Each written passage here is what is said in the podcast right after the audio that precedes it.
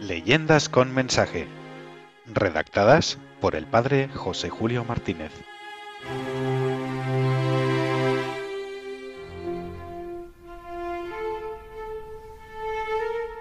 El ahorcado no moría.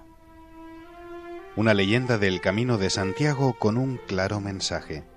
Si el afligido invoca al Señor, Él lo escucha y lo salva de sus angustias.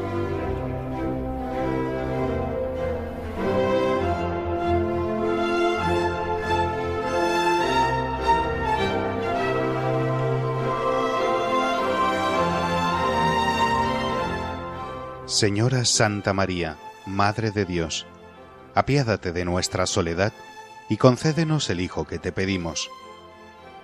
Así rogaba un piadoso matrimonio que hace varios siglos tenía su casa y su huerto en una bella ciudad alemana.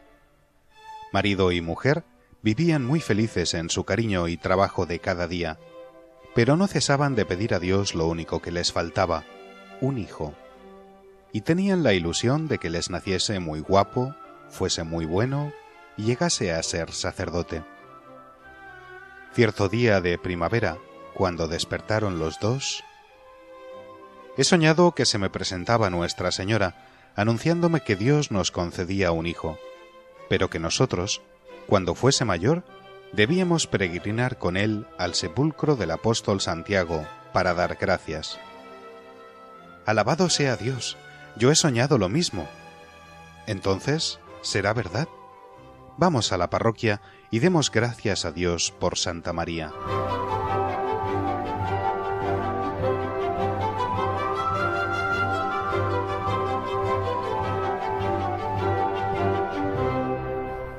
Así lo hicieron los piadosos esposos.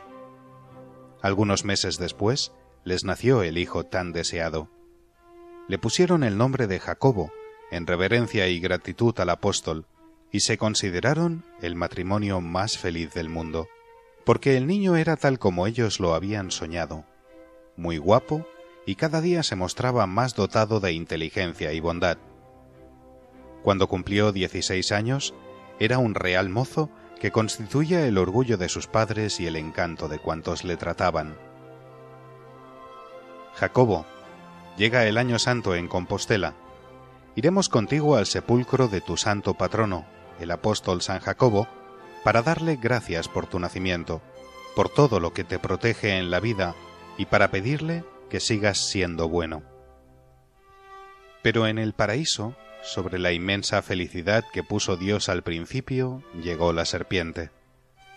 Avanzaba la piadosa familia hacia Compostela, recorriendo los caminos esmaltados por la oración el cansancio y la penitencia de incontables peregrinos jacobeos.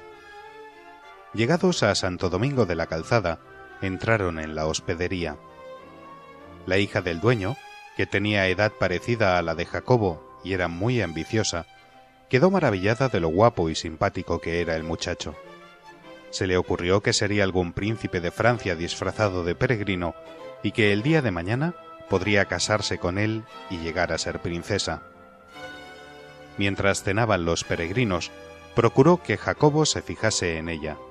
Le habló con palabras simpáticas y le dio a entender que el día de mañana podrían casarse y ser felices. Pero el chico quedó impasible. Dada su inexperiencia en el trato con las muchachas, no supo emplear alguna fórmula de cortesía para que ella le dejase en paz sin quedar resentida. Adoptó un tono algo brusco y replicó Déjate de bobadas que ahora solo me interesa hacerme peregrinación a Santiago de Compostela para cumplir la promesa de mis buenos padres. Ella se creyó pisoteada en su dignidad de mujer y concibió el deseo de vengarse. De mí no se ríe ese chiquillo ni nadie. Tomó la copa más rica de las que su padre empleaba para servir el vino de La Rioja cuando pasaban por allí los grandes caballeros. Era de oro con incrustaciones de perlas preciosas. Cuando todos dormían, la irritada joven introdujo la copa en el saco donde Jacobo llevaba su pequeño equipaje. Estaba segura de que nadie la había visto y se escondió.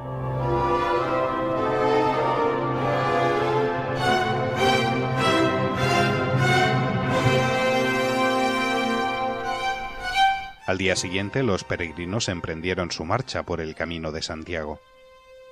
Al anochecer, la joven dejó caer en su casa una pregunta que parecía inocente y estaba envuelta en malicia diabólica. ¿Dónde está la copa de oro que desde ayer no la veo en su sitio? Todos los de la casa se alborotaron, avisaron al alcalde, salieron en persecución de los peregrinos. Ya los vieron allá lejos y oyeron cómo cantaban y rezaban en voz alta al apóstol. El hospedero exclamó, azuzado por su hija. ¡Qué hipócritas! Fingen tanta piedad y son ladrones. ¡Quietos ahí! les gritó el enviado del alcalde. Y cuando llegó a donde los peregrinos se habían detenido, habló así. En la hospedería se ha echado de menos la copa de oro, y es indudable que alguno de vosotros se la lleva escondida. Os tenemos que registrar. Los peregrinos juraron que ellos jamás habían robado nada. Pero en el hato de Jacobo apareció la copa, con inmensa sorpresa del mismo joven y de sus padres. Todos regresaron. Jacobo fue condenado a la horca por ladrón, ya que se daban las agravantes de haber cometido su maldad de noche, en casa del mismo señor que le había hospedado y sustrayendo una pieza de inmenso valor. Para nada valieron sus protestas de que era inocente, ni tampoco las súplicas y lágrimas de los afligidos padres. Ellos no se sintieron con valor para presenciar la ejecución del amado hijo, y continuaron su marcha hacia Santiago, llenando los valles con sus lamentos y regando los caminos con sus lágrimas. Nada podía aliviarlos de su horrible dolor. Ay, Señor, ¿por qué nos mandaste hacer esta peregrinación, en la cual hemos perdido el sol de nuestros ojos, el aliento de nuestras vidas.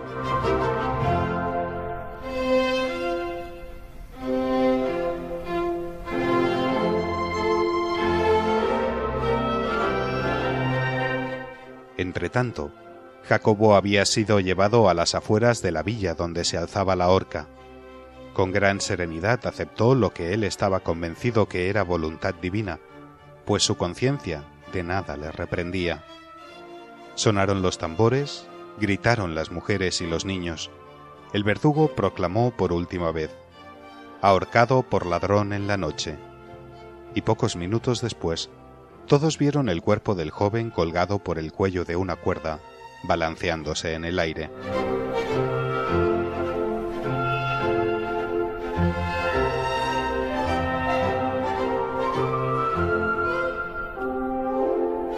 Mientras iban de camino, los padres se dijeron mutuamente que no habían cumplido la obligación sagrada de dar sepultura a los restos de su hijo por la fuerza del dolor que los tenía como locos, y decidieron volver, pedir el cadáver y cumplir aquel deber piadosamente.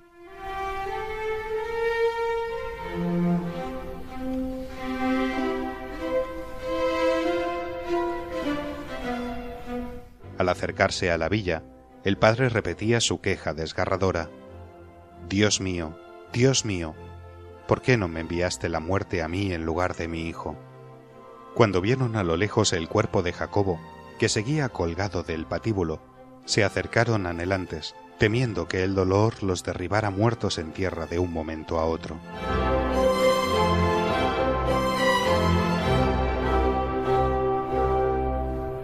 Pero de pronto ¿Por qué, queridos padres, os quejáis tanto contra las disposiciones de Dios? Es la voz de Jacobo. ¿Está vivo? Y el hijo siguió hablándoles. Cuando el verdugo me pasaba la cuerda por el cuello, yo no cesaba de rogar a Santa María, por mediación del apóstol Santiago. Y Nuestra Señora escuchó mi súplica. Ella misma se me presentó llena de gloria y majestad, acompañada de un venerable anciano, que era el apóstol, entre los dos me sujetaron por los brazos para que la cuerda no me ahorcara, y así me han sostenido hasta ahora. Se han cuidado de ofrecerme toda clase de consuelos y ternuras. Mientras la madre quedaba allí, enajenada de amor y de consuelo, junto al hijo queridísimo, el padre corrió a la ciudad y avisó a los que habían intervenido en la ejecución. Trasladados al lugar donde se alzaba la horca, descolgaron a Jacobo y lo devolvieron a sus padres.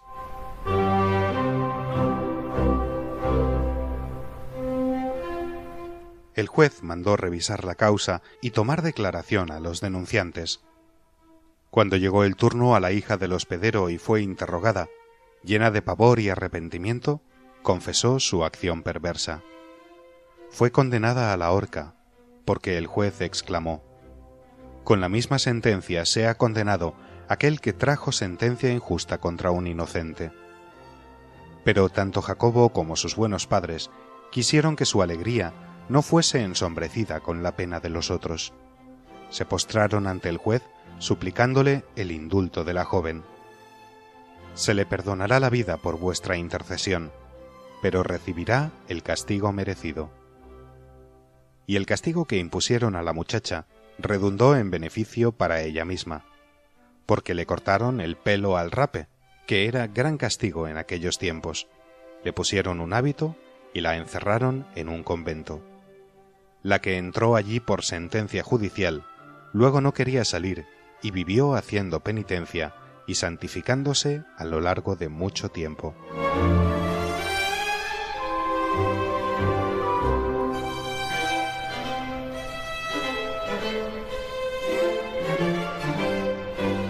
Cuanto a Jacobo, el obispo le tomó bajo su protección.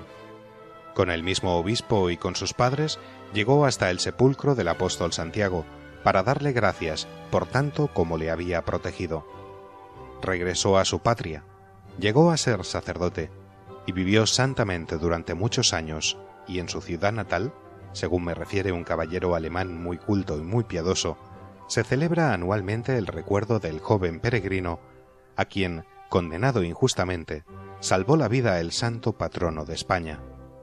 La frase popular Santo Domingo de la Calzada, donde cantó la gallina después de asada, tiene su origen en la presente tradición, porque el alcalde estaba a punto de trinchar la gallina que le habían asado para cenar cuando le llegó el jubiloso e increíble notición. El peregrino que mandaste ahorcar está vivo. Replicó despectivo, estará tan vivo como esa gallina. Y al instante, la gallina asada se levantó y empezó a cantar. El alcalde corrió para ver el prodigio y desatar al inocente. Actualmente, en la Catedral de Santo Domingo de la Calzada, podréis ver un gallo y una gallina vivos y escucharéis sus cantos. También os mostrarán un madero de aquella horca. Esta ciudad es uno de los hitos principales del Camino de Santiago, por el cual Europa penetró en España y España influyó en Europa.